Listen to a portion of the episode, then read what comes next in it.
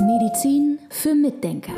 Der etwas andere Gesundheitspodcast mit Volker Pietsch und Dr. Med Sibylle Freund. In diesem Podcast ist schon häufiger das Wort Höhentraining gefallen und deswegen beschäftigen wir uns heute mal ganz genau damit. Die Abkürzung ist, glaube ich, IHHT, korrekt, ne? Und du erklärst uns jetzt, was sich dahinter verbirgt.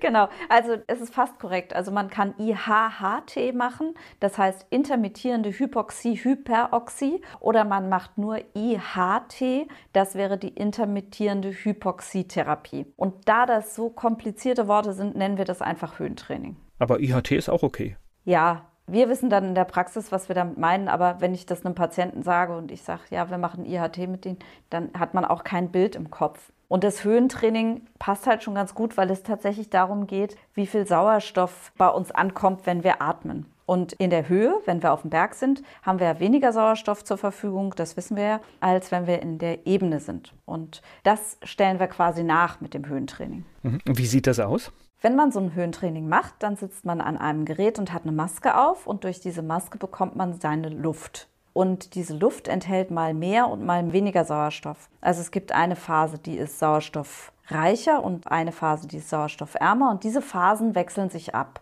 Und das dauert insgesamt etwa 40 Minuten. Und das läuft etwa so ab, dass du erstmal eine sauerstoffarme Phase hast. Die ist dann, also wenn ich jetzt mal gerade erkläre, was heißt eigentlich sauerstoffarm? Wir haben normalerweise 21 Prozent Sauerstoff in unserer Luft. Und bei dieser Sitzung läuft es so, dass am Anfang zum Beispiel der Sauerstoffgehalt auf 14 Prozent abgesenkt wird. Und dann hat man etwa drei Minuten 14 Prozent Sauerstoff und dann hat man wieder fünf Minuten 21 Prozent Sauerstoff. Und so wechselt es hin und her. Und das wäre jetzt eine IHT, eine intermittierende Hypoxietherapie, weil man nur auf den normalen Sauerstoffpegel zurückgeht, also auf 21 Prozent. Das nennen wir dann Normoxie, Hypoxie, Normoxie. Hypo ist immer wenig und Normo ist natürlich normal, also Hypoxie, Normoxie. Wenn man jetzt eine IHHT machen würde, also eine intermittierende Hypoxie-Hyperoxie-Therapie, dann würde man wechseln zwischen zum Beispiel 14% Sauerstoff und 35% Sauerstoff und dann wieder auf 14 und dann wieder 35. Das kann man auch machen. Es kommt immer darauf an, in welchem Zustand man sich befindet und was man eigentlich damit erreichen will. Okay, jetzt habe ich eine ungefähre Vorstellung. Das heißt, ihr schaut aber dann auch immer, weil wenn ich so ein bisschen Sauerstoff wegnehme, muss ich ja auch schauen, ist es okay für den Patienten? Genau. Und dieses Gerät ist verbunden mit einem Computer, der ist außerhalb des Raumes. Da guckt die Mitarbeiterin die ganze Zeit drauf und sieht, wie der Sauerstoffgehalt sich verändert im Gerät, also was das Gerät auswirft. Und sie sieht, wie der Sauerstoffgehalt sich beim Patienten verändert. Der hat also so einen Clip am Finger. Den kennt man aus dem OP. Wenn man mal operiert wurde, hat man auch so einen Clip oder auf Intensivstationen ist der. Der kann lesen, wie viel Sauerstoff im Blut drin ist. Und der kann auch feststellen, wie die Herzfrequenz ist. Und meine Mitarbeiterin kann dann sehen,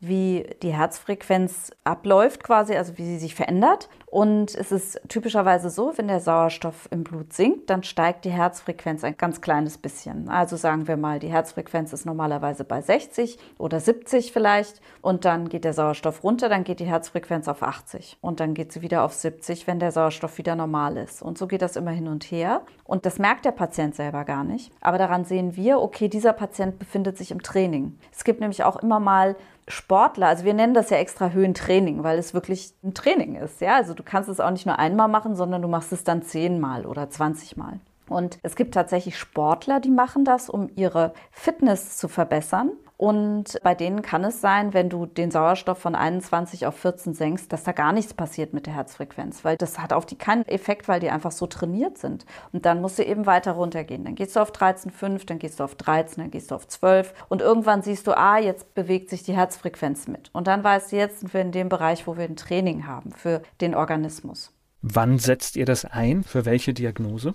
Hui, also da gibt es sehr, sehr, sehr viele Möglichkeiten. Also wir setzen es am liebsten dann ein, wenn wir festgestellt haben, dass ein Mitochondrienproblem vorliegt. Die Mitochondrien haben wir schon mal in einem anderen Podcast beschrieben. Das sind ja die kleinen Kraftwerke der Zelle. Und wenn Leute sehr schlapp sind oder sehr erschöpft, also typischerweise auch Long-Covid, ja, oder was wir auch nach Impfungen erleben wir auch manchmal, diese Müdigkeit, diese Erschöpfung, die über Wochen und Monate geht. Und in diesen Fällen können wir Laboruntersuchungen machen und da sehen wir genau, was an den Mitochondrien nicht in Ordnung ist. Und das ist jetzt mal so die klarste Indikation. Wenn wir diesen Laborbefund haben, dann sehen wir auch prognostisch, je nachdem, wie schlecht die Mitochondrien dastehen, kann man schon etwa ausrechnen, wie lange die brauchen, um sich zu erholen, wenn sie eine adäquate Therapie kriegen. Und dann machen wir dieses Höhentraining. Wir haben aber die Möglichkeit, diese Kraftwerke in uns dann auch wieder in Ordnung zu bringen.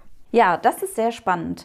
Also die Kraftwerke, die nicht in Ordnung sind, die sehen häufig aus wie so dicke, die sind so aufgequollen, ödematös, ja, die sind dick und fett und machen kein, also fett ist der das falsche Wort, die sind dick, weil sie sind eigentlich flüssigkeitsgefüllt, das ist es eigentlich. So, und die liegen da so rum, das sieht man auch im Mikroskop, dass die dick sind oder auf flüssigkeitsgefüllt, die liegen in der Zelle rum und machen nicht mehr viel Energie, machen aber viel Ärger. Man kann sich so vorstellen, dass die da so rumhocken und mit einer kleinen Pistole überall rum rumschießen in der Zelle und schießen die Wände kaputt. Das nennt man dann oxidativen Stress. Dafür liefern sie aber keine Energie. Und das bedeutet, es kommt zu Entzündungen im ganzen Organismus, weil oxidativer Stress bedeutet Entzündung. Und gleichzeitig hat man wenig Energie. Man fühlt sich also schlapp und man fühlt sich krank. So, und um diese Mitochondrien abzuschalten sozusagen, kann man die Hypoxie machen, denn wenn die wenig Sauerstoff kriegen, dann bauen die sich ab. Also die fallen nicht tot um und der Körper muss die entgiften und abbauen, also wegschaffen, sondern die bauen sich richtig ab.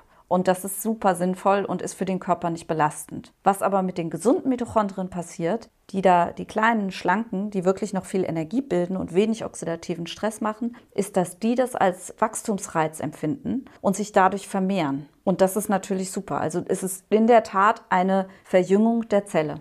Und das Tolle ist, wenn ich jetzt überlege, es gibt ja so viele Therapien, ich nehme irgendwas ein, das hat eine Wirkung, das hört sich jetzt für mich so nebenwirkungsfrei an, ne? Genau, das ist das Tolle. Also das ist das, was mir super gut an dieser Therapie gefällt, ist, dass es einfach, ja, man nimmt ein bisschen Sauerstoff weg, dann gibt man wieder Sauerstoff und das macht extremst viel. Also das ist wirklich ganz toll. Also da gibt es ganz viel Forschung dazu schon. Es gab zum Beispiel 2019 den Nobelpreis für die Entdeckung des HIF-1-Alpha-Faktors, also hypoxie-induzierter Faktor HIF-1-Alpha und entdeckt hat den Professor Semenza und der kann mehrere Gene aktivieren. Das finde ich zum Beispiel total spannend. Ja, also wir haben ganz viel Wissenschaft dahinter. Und wenn dieser HIF-1-Alpha aktiviert wird, also durch Hypoxie, das heißt also, wenn dieser Faktor aktiviert wird durch wenig Sauerstoff, dann verbessert sich zum Beispiel, verbessern sich die Gene für den Zuckerstoffwechsel. Oder es werden Wachstumsfaktoren angetriggert, die dann Gefäße wachsen lassen können, wo sie fehlen. Also zum Beispiel gerade bei Patienten, die Herzprobleme haben, ja,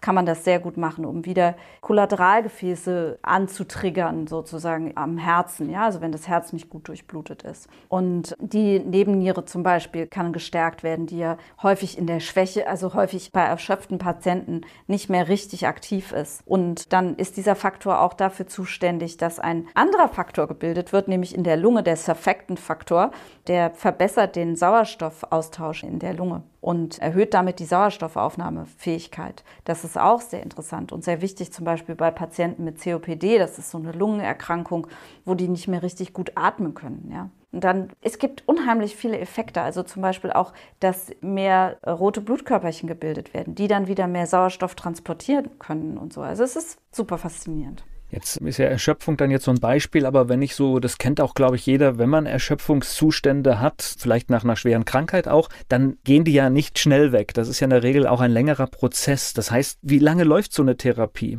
Ja, das ist sehr unterschiedlich. Also es gibt Leute, die merken schon nach ein paar Sitzungen, dass es ihnen deutlich besser geht. Das sind meistens die, die noch nicht so lange krank sind. Also wenn du jemanden hast, der war schon bei vielen Ärzten und ist ganz frustriert, weil er nicht auf die Beine kommt und landet dann irgendwann bei uns, das haben wir ja öfter, und ist aber schon 20 Jahre krank, dann dauert es natürlich auch länger, bis der sich wieder brappelt, leider ja. Also je nachdem, welche Anforderungen du hast, kann das relativ schnell gehen. Wir rechnen erstmal immer so mit zehn Sitzungen, aber wenn wenn jemand so richtig schwer krank ist, dann könnten es auch mal 60, 70 werden, muss man schon sagen. Ja.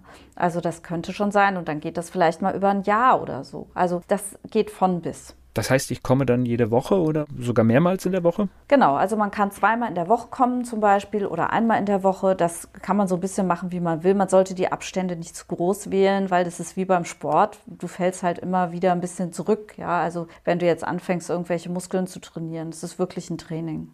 Du hast vorhin Long Covid als Indikator für das Höhentraining genannt und auch Dinge, die nach der Impfung auftreten können. Wie sieht es dann genau aus? Also wenn der Sauerstoff so runtergeht, dann hat der verschiedene Auswirkungen auf verschiedene Stellen im Körper. Zum Beispiel bilden die Stammzellen neue weiße Blutkörperchen, die wieder aufräumen können im Körper. Die sind ja ganz wichtig. Es werden auch mehr Immunglobuline gebildet werden, die wiederum zum Beispiel haben wir es manchmal nach Covid oder auch nach Impfungen, dass irgendwelche anderen Erreger auf einmal auftauchen. Das ist wirklich unser täglich Brot im Moment, dass die Leute auf einmal Coxsackie-Viren haben, Chlamydien oder also nicht die Chlamydien im Urogenitalbereich, nicht die Geschlechtskrankheit, sondern andere Chlamydia, Pneumonie heißen die, die eher im Lungenbereich sind, Mykoplasmen und so weiter. Und wenn neue Immunglobuline gebildet werden können, dann heißt das auch, dass die Abwehr aktiver sein kann. Ja? Und es werden andererseits aber entzündungsfördernde Botenstoffe vermindert, also so, dass diese chronischen Entzündungen, die jetzt gerade bei Long-Covid Covid oder nach der Impfung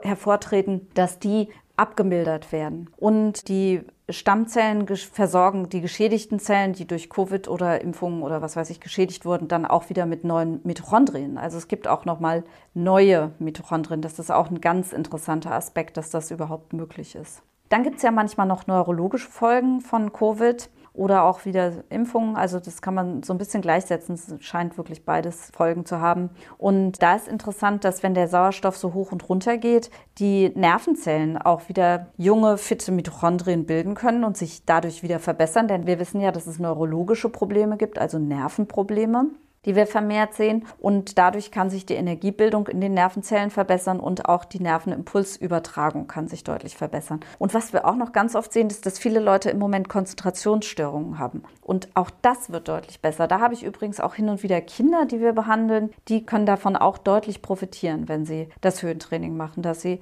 sich besser konzentrieren können. Ach, es gibt noch so viele andere Sachen. Also zum Beispiel meine Lieblingsstoffe GABA. GABA wird mehr gebildet, Gamma-Aminobuttersäure, die so ein bisschen Ruhe Ruhe ins Gehirn bringt. Wenn man erschöpft ist, heißt ja nicht, dass man ruhig ist. Man kann ja auch total unruhige Erschöpfung haben, ja, dass man dauernd zappelig ist und sagt, ah, ich, das macht mich alles ganz verrückt oder man kriegt sogar Angst. Und da ist Gamma-Aminobuttersäure eben sehr wichtig. Das wird vermehrt gebildet. Es wird dann vermehrt Serotonin gebildet, das ist stimmungsaufhellend. Es wird vermehrt Dopamin gebildet, weshalb man das auch zum Beispiel gerade beim frühen Parkinson gut einsetzen kann, aber auch in späteren Phasen des Parkinsons. Also ich, ja, ich höre jetzt einfach mal auf. Ich finde diese Therapie einfach faszinierend, weil sie sehr viele Vorteile hat. Und genau aus diesem Grund endet dieser Podcast mal ganz anders, nämlich mit einer Patientenstimme, mit jemandem, der Erfahrung mit dieser Behandlungsform gemacht hat und seine Eindrücke dazu. Direkt nach der IHT-Behandlung habe ich mich jedes Mal gut gefühlt, auch wenn es mir eigentlich in der Anfangszeit gesundheitlich gar nicht so gut ging. Einen Tag nach der IHT-Behandlung hatte ich mich nach den ersten Malen manchmal etwas müde gefühlt, war aber nicht so schlimm. Insgesamt hat es bei mir so 10 bis 14 Behandlungstermine gedauert, bis ich einen spürbaren positiven Effekt wahrnehmen konnte. Mir hat die IHT-Behandlung gesundheitlich sehr geholfen.